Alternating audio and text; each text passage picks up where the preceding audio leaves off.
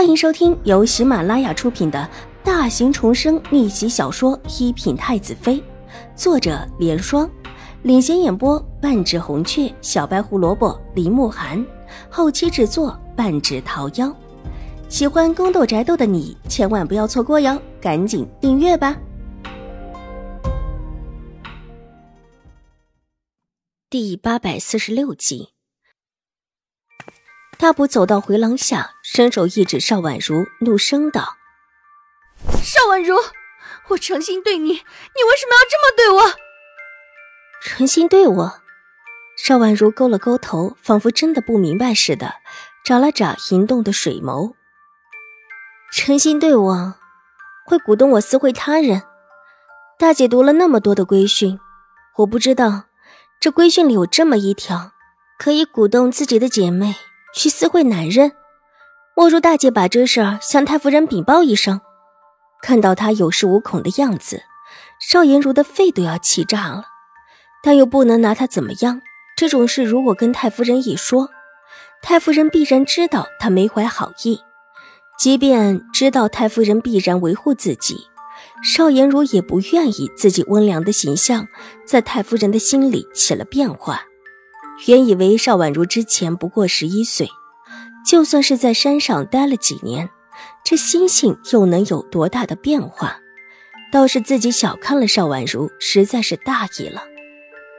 我妹妹，我一片好心，被当做驴肝肺不说，还被你害成这个样子，我算我瞎眼了。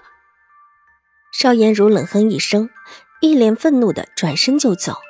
看起来似乎真的是因为被邵婉如害了，又是委屈又是愤怒似的。这个时候，他还不能真的跟邵婉如撕破脸。看着邵颜如离开，邵婉如才缓步进了进室的门。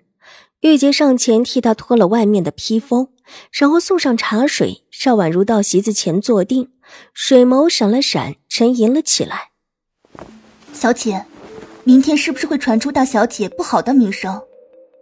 玉洁一边替他叠披风，一边问道：“不会。”邵婉如摇了摇头：“他名声太好了，好的叫人觉得他不可能会做这样的事情。况且以他的身份，也不像是会看中齐天宇的人。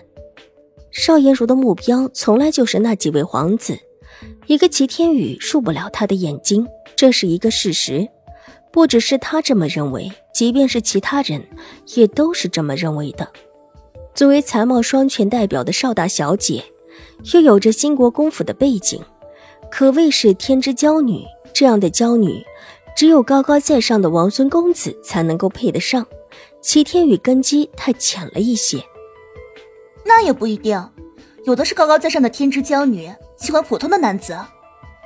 奴婢以前在江州的时候，就听过一些话本子。都是才子佳人的，齐大公子虽然很渣，但他总是一个才子吧？大小姐也一样，不看品性，可不就是一位美貌佳人？就这一点上，他们就很配。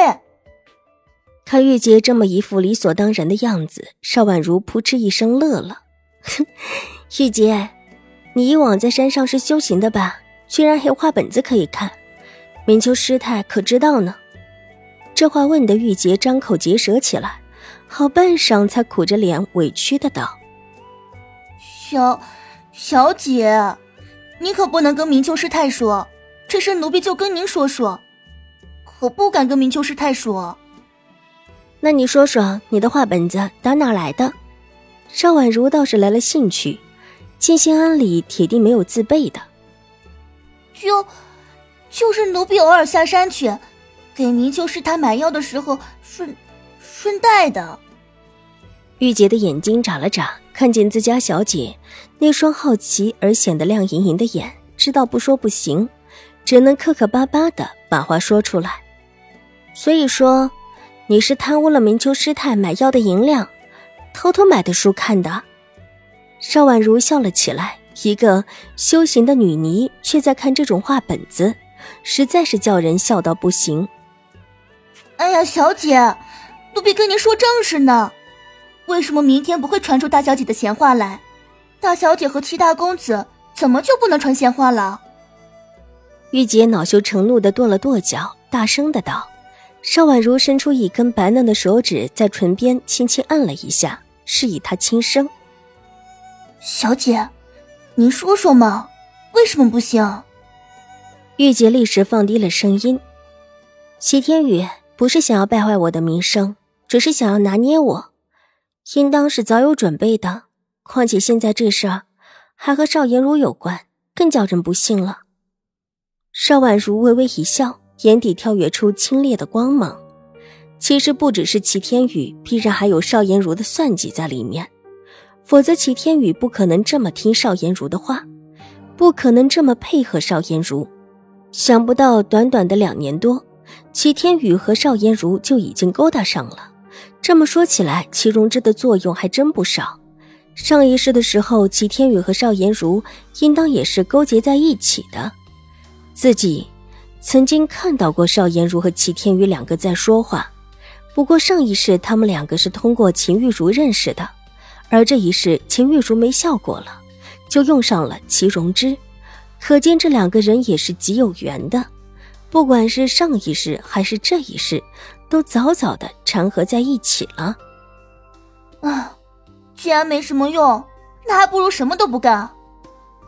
玉洁泄气的道：“居然不能对大小姐伤筋动骨，这太可惜了。分明相当于捉奸在床，居然不行。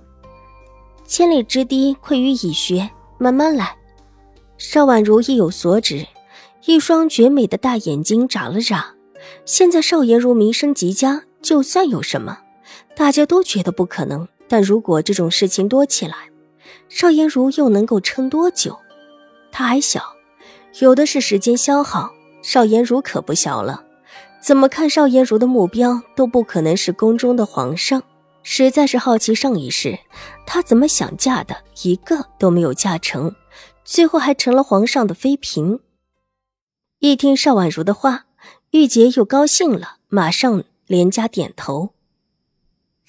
小姐，时辰不早了，奴婢服侍您休息。